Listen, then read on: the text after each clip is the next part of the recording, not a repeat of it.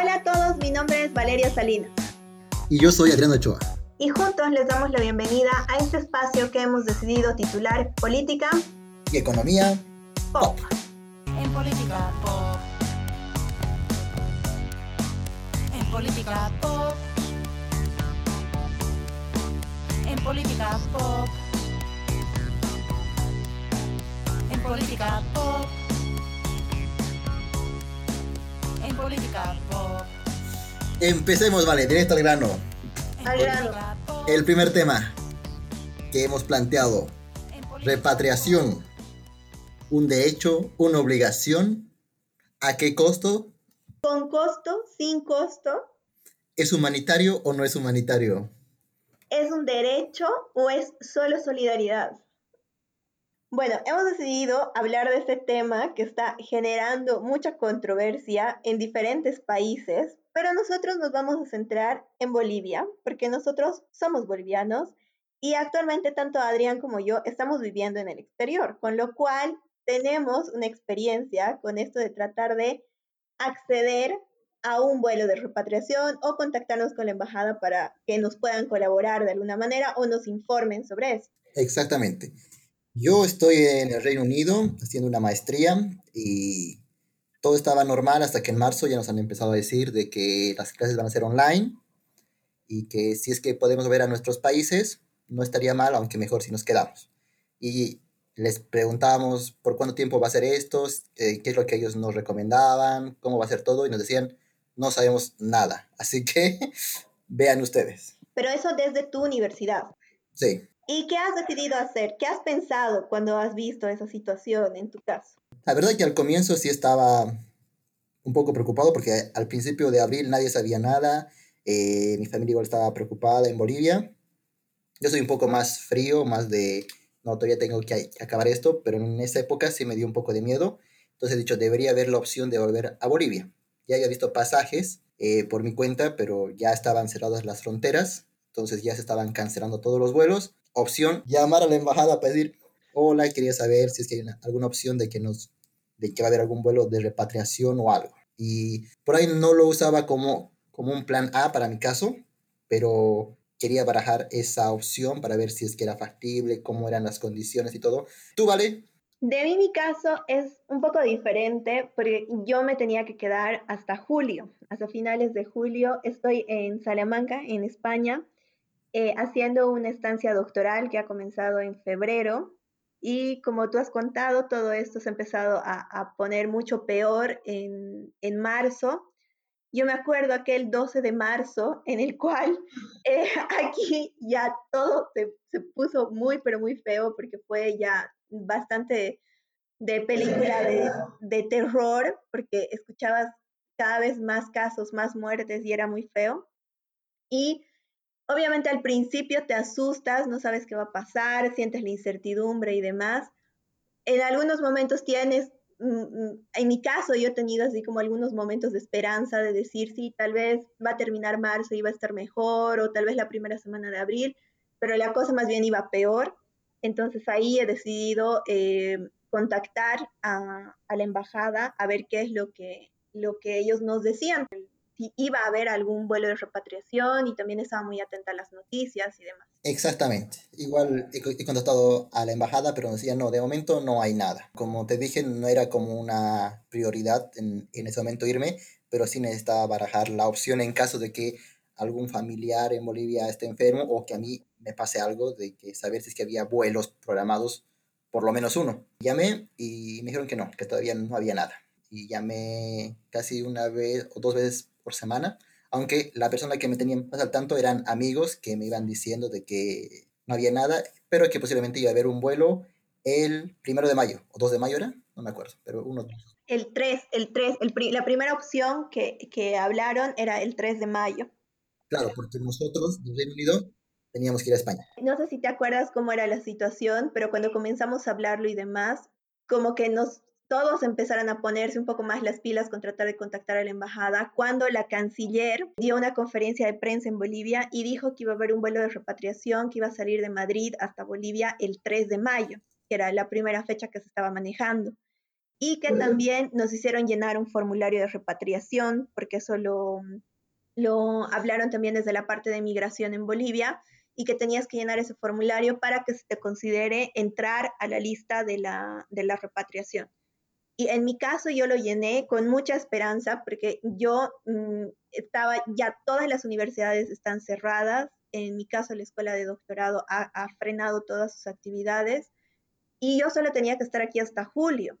Entonces, la incertidumbre que yo tenía era no saber si las cosas iban a poner peor aquí, si alguno de mis familiares puede enfermar, mi hermana es médico, eh, está expuesta, mis papás son de la tercera edad, entonces, ¿qué pasa si mi hermana los termina exponiendo a ellos de manera indirecta? O si me pasa algo a mí aquí y al final no tienes a quién recurrir, matas de un susto a tus papás en Bolivia y demás. Entonces, la idea era poder abordar ese vuelo que había anunciado la canciller en conferencia de prensa. La verdad es que yo no tenía tanta esperanza. Igualmente envié un correo a la, a la embajada del Reino Unido y tengo que ser sincero, me llamó, no sé si era la embajadora, pero por lo que vi era la encargada de la misión diplomática de Bolivia en el Reino Unido y me, me preguntó cómo estaba, bastante humana, muy bien, me pareció y me iba a explicar y me iba a avisar en cuanto se habilite el vuelo. Pero llegado el momento, no me avisaron. No, y antes hay toda una previa, que es lo que ha generado que esta noticia se, se empiece a hablar muchísimo, tanto en, entre los grupos de bolivianos que estamos afuera como también en Bolivia, que es que primero nosotros sabemos que como tú has contado, nos han dicho un montón de veces, puede ser que hay un vuelo, pero no se sabe. Puede ser que hay un vuelo, pero no se sabe. ¿no? Entonces no teníamos ninguna certeza de qué iba a pasar, si iba a haber o no iba a haber ese vuelo. Y luego ya donde estalló todo, y, es lo que hoy vamos a tratar para ver si es que podía existir alguna solución, es por un lado el tema de que nos dijeron cuánto más o menos podía costar una repatriación. Exactamente, porque yo al principio cuando dijeron vuelos de repatriación, no, perdón, al principio cuando dijeron vuelos humanitarios, dije, ah, bueno, está bien, humanitarios tal vez van a tener alguna tarifa, no gratis, porque nada es gratis, pero alguna tarifa reducida y muchas personas van a estar interesadas. Sin embargo, nos llega el costo. ¿Y cuánto era el costo para ti, Vale? A mí la primera vez me dijeron que tenía que eh, calcular entre unos 1.400 o 1.500 euros para poder cubrir eh, el billete de avión desde Madrid hasta Santa Cruz, eh, la prueba de COVID eh, en formato PCR, que me la tenía que hacer aquí en España, eh, y cubrir el costo de la cuarentena obligatoria en Santa Cruz de 14 días, que me dijeron que iba a costar como unos 40 euros la noche, ¿no? Y que podía, que tampoco tenían como que mmm, precios cerrados, pero que considerara entre unos 1.400 y 1.500 euros. Bueno, en mi caso, a pesar de la primera, del primer contacto con la embajadora, voy a llamarla así, Luego ya no tenía nueva comunicación, nada, solamente me enteraba a partir de ti, de otros amigos que sí estaban, que sí recibían noticias, entonces, bueno, pero sí era 1400, 1500 y era fuera de presupuesto y ya era como que ya no lo manejaba como una opción, a pesar de que me parecía un poco injusto porque, por ejemplo, tengo un amigo griego que estaban haciendo un vuelo de repatriación desde Manchester hasta su país y era gratis. De hecho, bueno, está bien, no podemos pedirle gratis al Estado todo, parto de eso también. Eh, sin embargo, ¿qué podíamos haber hecho? Yo planteaba algunas alternativas. No sé cómo decir esto, ¿vale? Dilo, así como, como te salga. Como me salga, muy bien, lo digo para... Voy a ser lo más políticamente perfecto posible. ¿Ya? Sé polite también. Espero no, ser, ya, espero no herir susceptibilidades. ¿ya? Yo, señores, siendo gobernante, o siendo canciller, o siendo encargado de repatriar a mis bolivianos que están dispersos por el mundo. A ver. Y sobre todo viendo que mis, que mis pobres bolivianos ven que hay vuelos de repatriación de todos los países, menos de Bolivia. Sí, que ese es otro punto, porque yo he visto partir a un sinnúmero de amigos desde España con muchas facilidades a otros países latinoamericanos. ¿no? Y cuando se ha ido la última amiga, que era la que veía como que más lejana la repatriación y yo todavía sigo aquí, he dicho, qué triste, ¿no? O sea, se han ido ya tantos países sí, y nosotros seguimos aquí. Claro, veo que ecuatorianos están retornando, chilenos. Colombianos. Ahí yo digo, y observo, necesito enviar unos vuelos al extranjero. ¿Voy a usar mi línea aérea o voy a usar líneas aéreas terceras? Mejor llevaré algo de mi línea aérea, ¿no? Y otros países igualmente quieren repatriar a sus conciudadanos que están en mi país.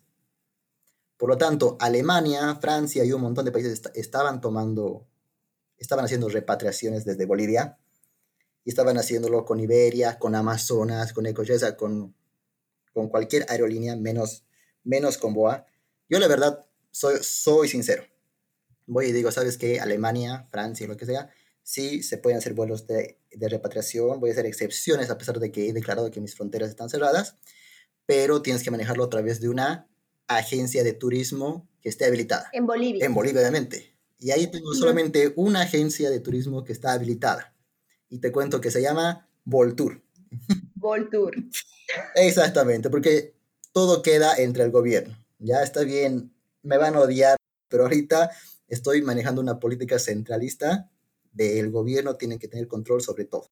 No, y centralizada sobre todo porque sabemos que en Bolivia tenemos empresas públicas y da, oh, casualidad, que tenemos dos que están vinculadas a, a, servicios que nos podrían mm, servir mucho en este momento. Por un lado, la empresa de turismo, que decía Voltour, y BOA, que también es una empresa estatal.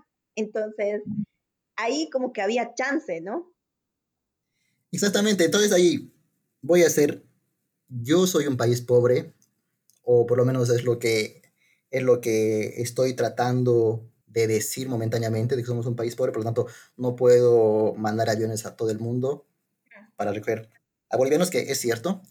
Entonces tengo que ver la manera, no voy a decir soy pobre y lo siento por ellos. Aunque también a mí, Adrián, paréntesis en esto, decir somos un país pobre, mmm, me parece que utilizar esas palabras, a lo mejor podría haber dicho somos un país en vías de desarrollo con pocos recursos, porque pobre me suena un poco feo, paréntesis. Y... Una estrellita para tu políticamente correcto. Sí, ya, total. ya.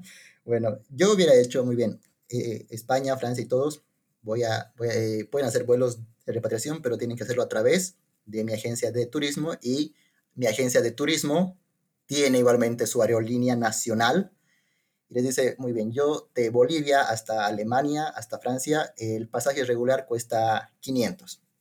Ya, uh -huh. y ahora tengo que tomar medidas de bioseguridad, personal extra y voy a hacer mil cosas extras, así que te voy a cobrar 900, 800, no sé, un extra.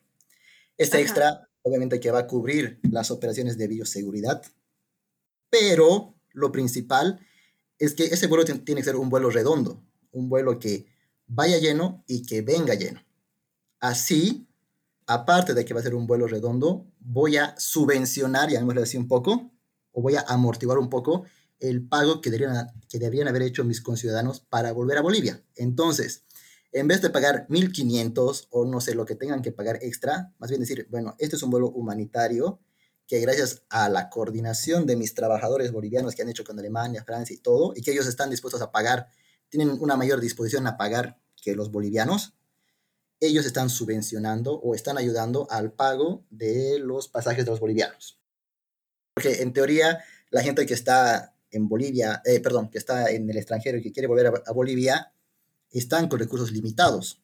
Exacto. ¿no ve? Porque entonces no es un vuelo tanto de repatriación, de salvamento, sino es, un, e, es más un vuelo de los que tengan recursos y deseen volver a Bolivia, bienvenidos. Pero creo que en este caso el, el sentido de repatriación es un tema más humanitario para la gente que está con los recursos limitados, poder volver a Bolivia Exacto. y eh, no gastar más en alquileres o en salud en un país eh, donde la salud puede ser más cara. Directamente o demás. hay personas que van a tener un acceso limitado a la salud, ¿no? Porque es de, depende de, de, las políticas que tengan los países que tú siendo extranjero accedes o no accedes al sistema de salud como tal, o tienes que ir por el lado privado que cuesta mucho más.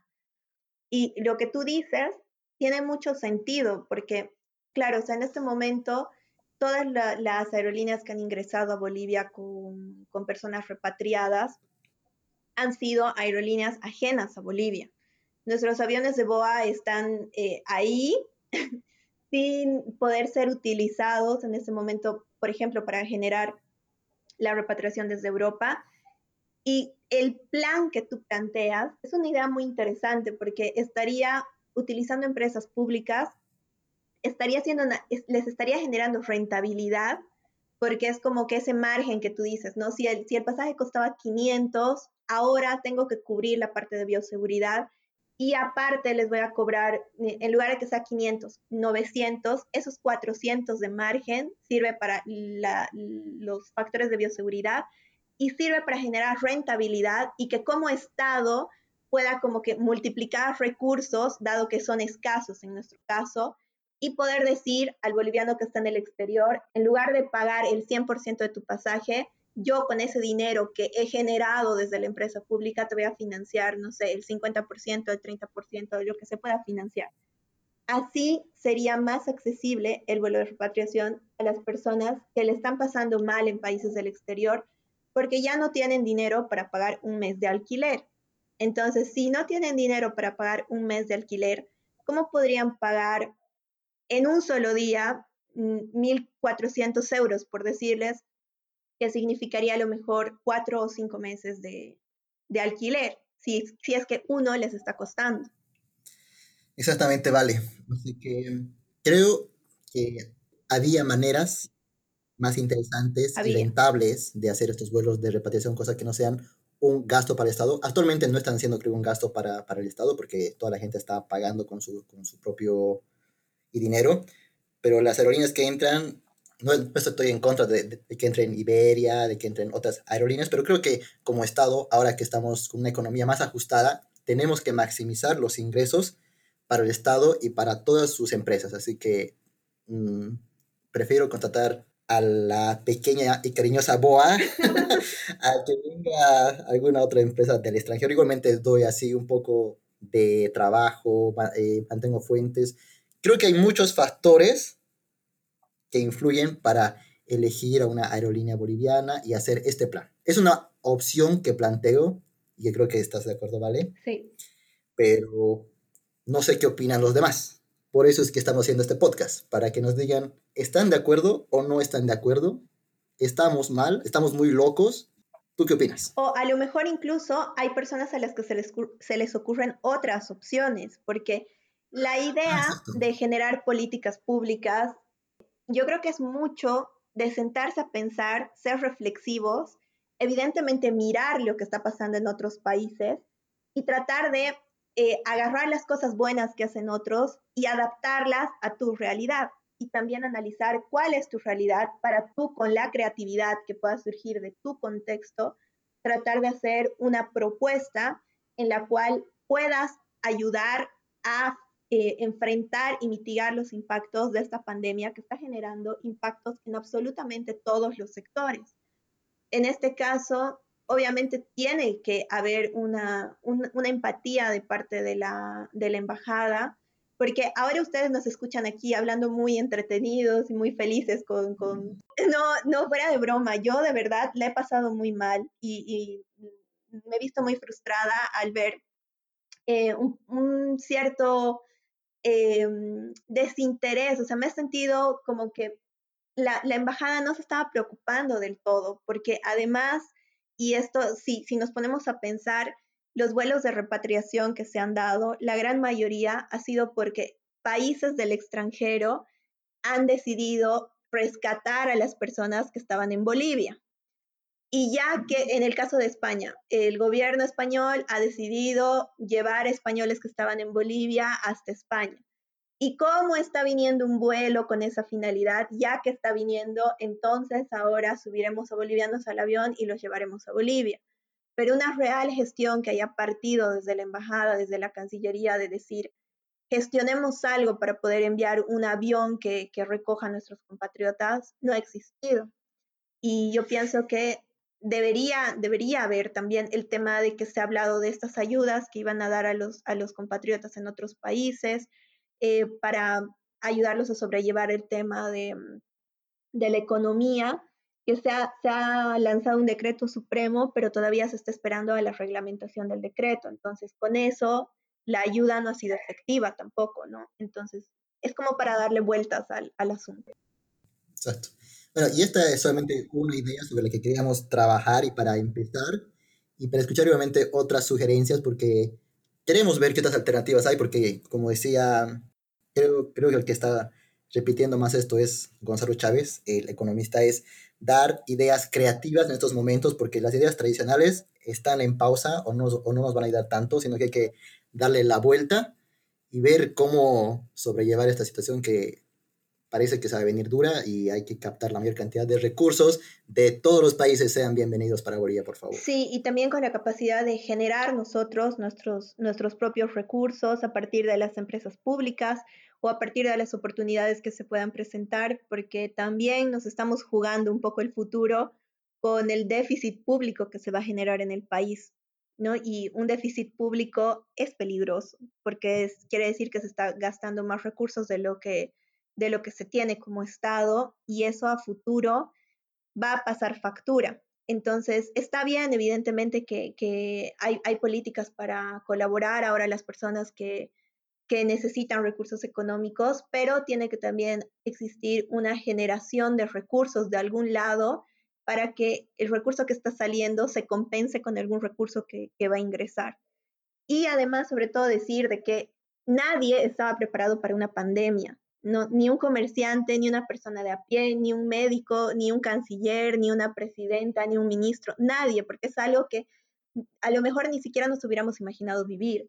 Con lo cual, estas no son críticas, sino entendiendo también de que nadie estaba preparado. ¿Por qué no tratar de sumar con, con observaciones, con soluciones creativas a lo que se podría hacer ante este panorama que nos ha sorprendido a todos? Exactamente, María. Ahora, un poco analizando igualmente por qué no ha habido esa iniciativa desde las diversas embajadas, podríamos decir de que es un poco porque estaban esperando que haya un lineamiento central. ¿O tú crees que eso debería ser un poco más proactivo de cada embajada, de, de cada consulado que había en los países? A veces tú quieres hacer algo y dices, no, no, ¿sabes qué? Acá el jefe es el que decide y bueno, está bien, entonces mejor no hago nada o sea, que el lineamiento tendría que haber salido del Ministerio de Relaciones Exteriores. Eso dices. O que si cada embajada podría haber dicho, no sé, yo soy embajada de España y yo decido qué voy a hacer, yo soy embajada de, mm, no sé, de, tal otro lugar y, yo decido. ¿A eso te refieres? Sí, o sea, siendo empático con las embajadas, posiblemente no ha habido esa, esa tanta proactividad porque a veces esperas el lineamiento que te dé la, la autoridad, que en este caso es la Cancillería o, el viceministerio o alguno de esos. Entonces, tal vez estaban un poco más esperando que les den alguna señal o diciendo, miren, vean alternativas. Yo, yo creo que tenían que esperar porque me imagino que todo baja desde esa cabeza, ¿no? Desde el Ministerio de Relaciones Exteriores, Cancillería, que dice, vamos a, tenemos un plan y lo vamos a hacer de esta manera. Sin embargo, yo creo que ahí ha faltado un poco de coordinación porque no en todos los países se está viviendo el mismo panorama respecto al coronavirus. Evidentemente a todos los países ha llegado el virus, pero em, cuando han sacado, que ha bajado este lineamiento desde, desde el ministerio, el protocolo para la repatriación, el primer em, requisito que te están exigiendo es que tú tengas un test de coronavirus negativo eh, en la modalidad PCR. En algunos países el acceso a estos tests no está siendo tan limitado. Es decir, que tú puedes ir a un laboratorio particular y decir, me pueden hacer el test y creo que te lo hacen. En el caso de España, no te lo hacen. Es sumamente difícil que te hagan un test. O sea, yo he preguntado, he llamado a laboratorios, si consigues algún laboratorio que te lo hace, hay una fila para que te agenden la cita que no te imaginas. Y tiene que ser sí o sí con una eh, prescripción médica. ¿Tienes que pagar o no? Lo tienes que pagar. El PCR lo tienes que pagar y cuesta entre 150 euros y 180 euros. Pero para poder llegar al, al PCR, ¿no? Tienes que tener una prescripción médica. Entonces, cuando yo he preguntado cómo sacaba la prescripción médica, en el seguro, porque yo no, no, no, puedes acceder a la sanidad pública, lo tienes que hacer por, por un seguro o por la parte privada, me dice, eh, el médico no te puede dar una orden para esto si tú no tienes síntomas, porque tienes que ir al médico porque tienes alguna afectación a tu salud para decir, necesito que me haga un chequeo. Entonces, si yo estoy sana, no me van a dar la orden para que me haga el test de coronavirus en el laboratorio. Entonces, ¿cómo hago yo que estoy en España para poder cumplir ese requisito? Es sumamente limitante. A lo mejor, no sé, en otro país, no sé cómo será en Inglaterra, pero a lo mejor puedes ir y puedes hacerte el test de manera más fácil. Yo pienso que ahí ha habido la falta de coordinación. O sea, si bien el ministerio ha dado una línea de cómo tiene que ser el protocolo, debería haber conversado con sus representantes de las embajadas correspondientes en diferentes países y decir, a ver, en España es fácil hacerse el test o no, no, es imposible hacerse el test. Bueno, entonces tenemos que ver la manera de que suban al avión con el test, pero ahora, ¿cómo hacemos para conseguir algún laboratorio o algún sitio para que les puedan hacer el test a los bolivianos? Así, o mandar una nota en la que diga por repatriación, por favor, háganles algo, ¿entiendes? y mirar cómo era la situación de todos los demás países para que ese em, reglamento del procedimiento de repatriación pueda ser cumplido de manera fácil y accesible por todos los bolivianos que estén en todos los países que desean retornar a Bolivia. Ahí a mí me parece que debería haberse modificado de acuerdo al contexto del país la línea que ha bajado desde el ministerio.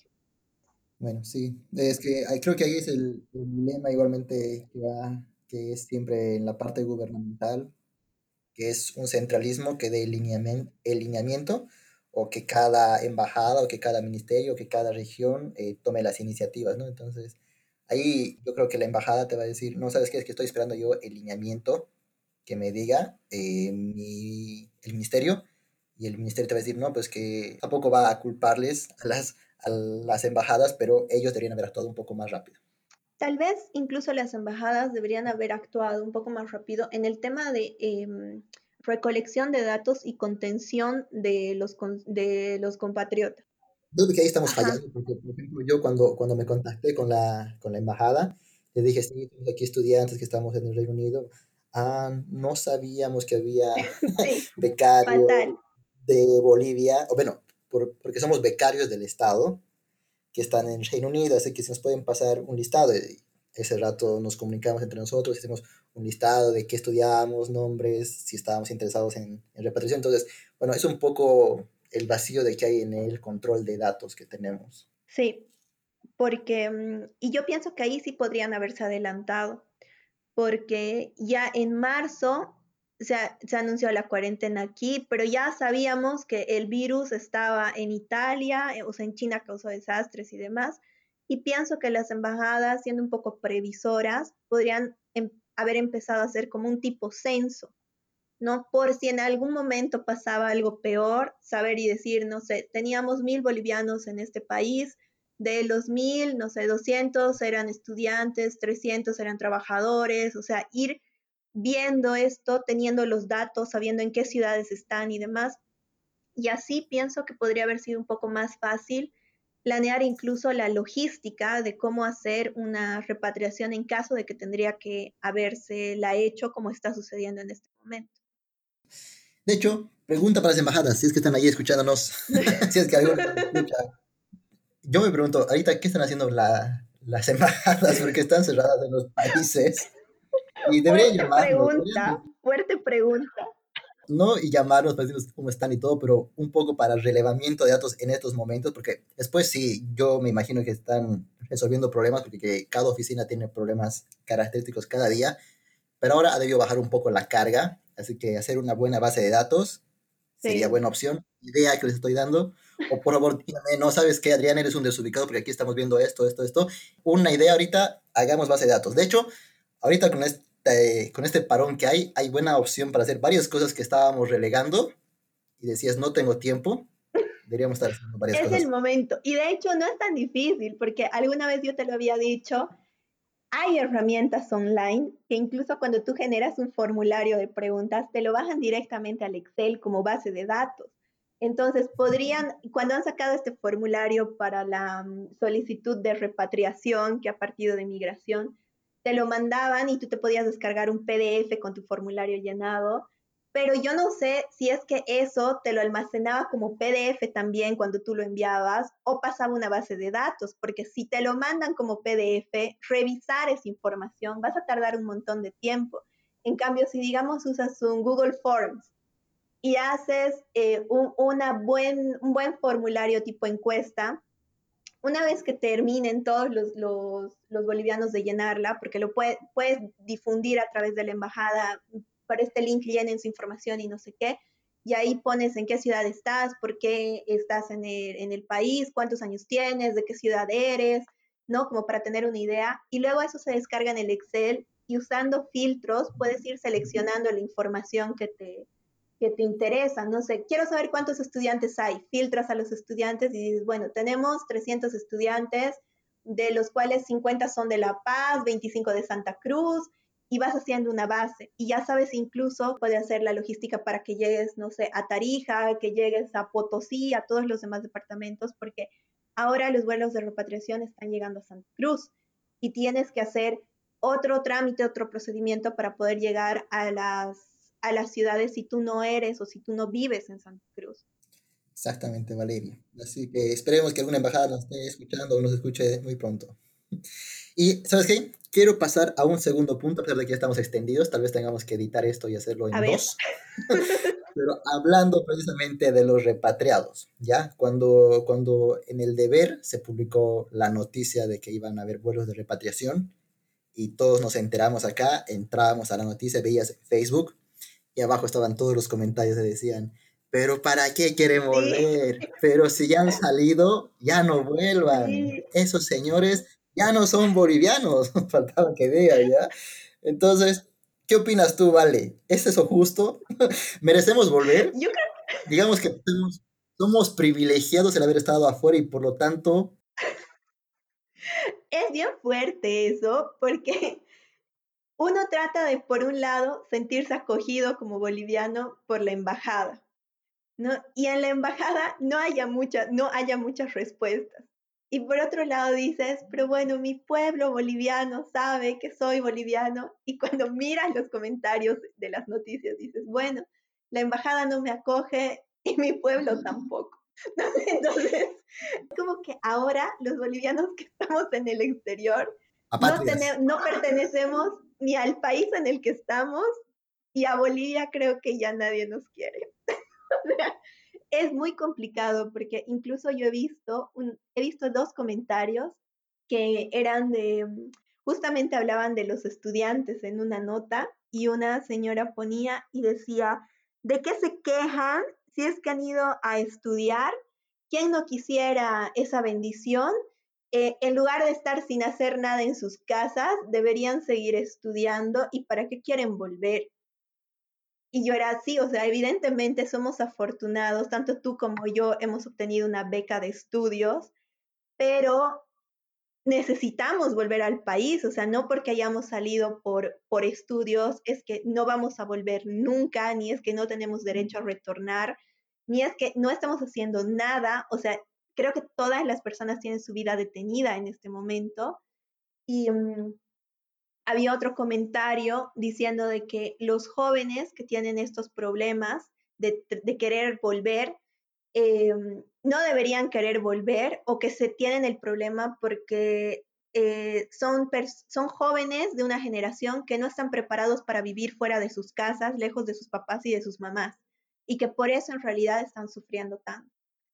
Y me parece que son afirmaciones muy fuertes junto a las que hablan de que los bolivianos vamos a llevar el virus, de que por eso no deberíamos volver y demás. O sea, si nosotros estamos sanos porque hemos hecho la cuarentena que se está dictando en nuestros países, obviamente en mi caso yo no me quiero enfermar, entonces yo no me voy a exponer y tampoco quiero exponer ni a mi familia ni a mi país porque he visto cómo puede ser el caos que se puede generar. Yo, si me tendría que hacer el test COVID hay opción de hacerse, porque en este caso no hay cómo hacerse el test de COVID. Yo me lo hago, subo con todos mis cuidados al avión, guardo mi cuarentena en Bolivia y demás, porque uno no quiere ni contagiarse ni contagiar, pero no quiere decir que tú no puedas volver al país. O sea, yo creo que ahí hay, hay un, un, conflicto muy grande de cómo se está pensando en Bolivia. Y en el caso de los estudiantes, en mi caso, yo estoy aquí haciendo una especialidad que en un área en la que en Bolivia no es posible formarse, porque todavía no, no existen estas materias vinculadas a lo que es economía de la cultura o no existen posgrados vinculados a economía de la cultura. Y de hecho, yo he venido aquí para poder formarme y si se me da la oportunidad en algún momento en Bolivia, contribuir con mi trabajo en Bolivia sobre esta área. Mi tesis está orientada a generar conocimiento eh, académico sobre nuestras tradiciones y nuestras costumbres. Entonces, cuando uno es boliviano, está haciendo algo para poder trabajar por su país y demás, el leer que no tienes derecho a volver es bastante fuerte. Yo creo que es un poco, eh, yo voy a decirlo, eh, es, la, empatía. Mm. Es un poco de falta de, de, empatía, no sé, social. O tal vez eh, de, no son preprogramaciones, ¿cómo se vale? A ver, ayúdame. ¿Prejuicios, quizás? Algunos prejuicios, sí, exactamente. Algo así, ¿ya? Como yo antes de, venir acá por ahí hubiera pensado algo similar, hubiera dicho, pero sabes que la gente que está afuera, o sea, es porque tiene dinero, pero pero creo que más bien la mayoría son de que, de que salen o por estudios, que usualmente son por una beca, porque pocas personas eh, se pueden pagar un, un, estudio afuera, porque venir a, a Europa es más que todo para, para, estudiar o trabajar si es que tienes un buen nivel de conocimiento de otro idioma, pero no estamos olvidando a la gente que está en Argentina, Brasil, Chile, que ellos más que todo han salido en busca de trabajo y de oportunidades. Trabajando en maquilas o en otros lugares, te retribuyen más económicamente. ¿sí? Entonces, igualmente yo me ponía a pensar en, esa, en esas personas de que ha pasado esto y sus fábricas han cerrado donde trabajaban, donde costuraban o, donde, o en las casas donde iban a hacer limpieza. O sea, hay infinidad de trabajos, ahorita estamos igualmente como que enmarcando las más típicas posiblemente, o, pero hay un montón de trabajos más que hacer y que en este momento las empresas, fábricas están cerrando se han dicho, ya de momento no hay nada y al volver tal vez sigas trabajando. Entonces dice, bueno, yo ahorita mientras tanto me vuelvo a mi país, pero dicen, no, ¿sabes qué? Si estás afuera, lo siento, ya no puedes volver. Y no, no te lo digo yo como, como Cancillería o como el Estado, sino lees los comentarios mm. de la gente. Lo dice el pueblo, sí. El pueblo, lo dice el soberano. Como soberano. no, así que, bueno, eso sí es un poco interesante, pero más que para juzgar, sería seriamente igual bueno para analizarlo en un siguiente episodio. de por qué actuamos así. ¿Es una falta de empatía? ¿Es una falta de educación, van a decir algunos? ¿Qué es lo que pasa ahí? ¿O es la cultura que tenemos? Yo quiero pensar... No, no, no, digas, es para un siguiente episodio, Valeria.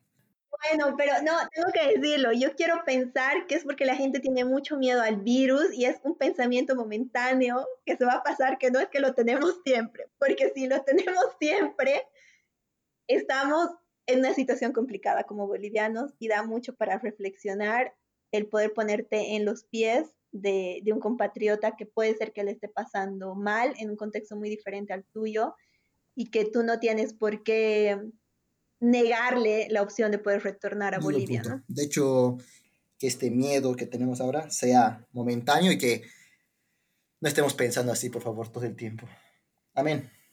Amén. Y un nuevo llamado a nuestros oyentes y oyentas de las embajadas. Como dije hace un momento, si nos están escuchando en las embajadas, pedirles por favor que em, estén al pendiente de quienes no hemos podido subir al vuelo de repatriación del 5 de mayo. Eh, recuerden que dentro de su misión está velar por los bolivianos que estamos en el exterior.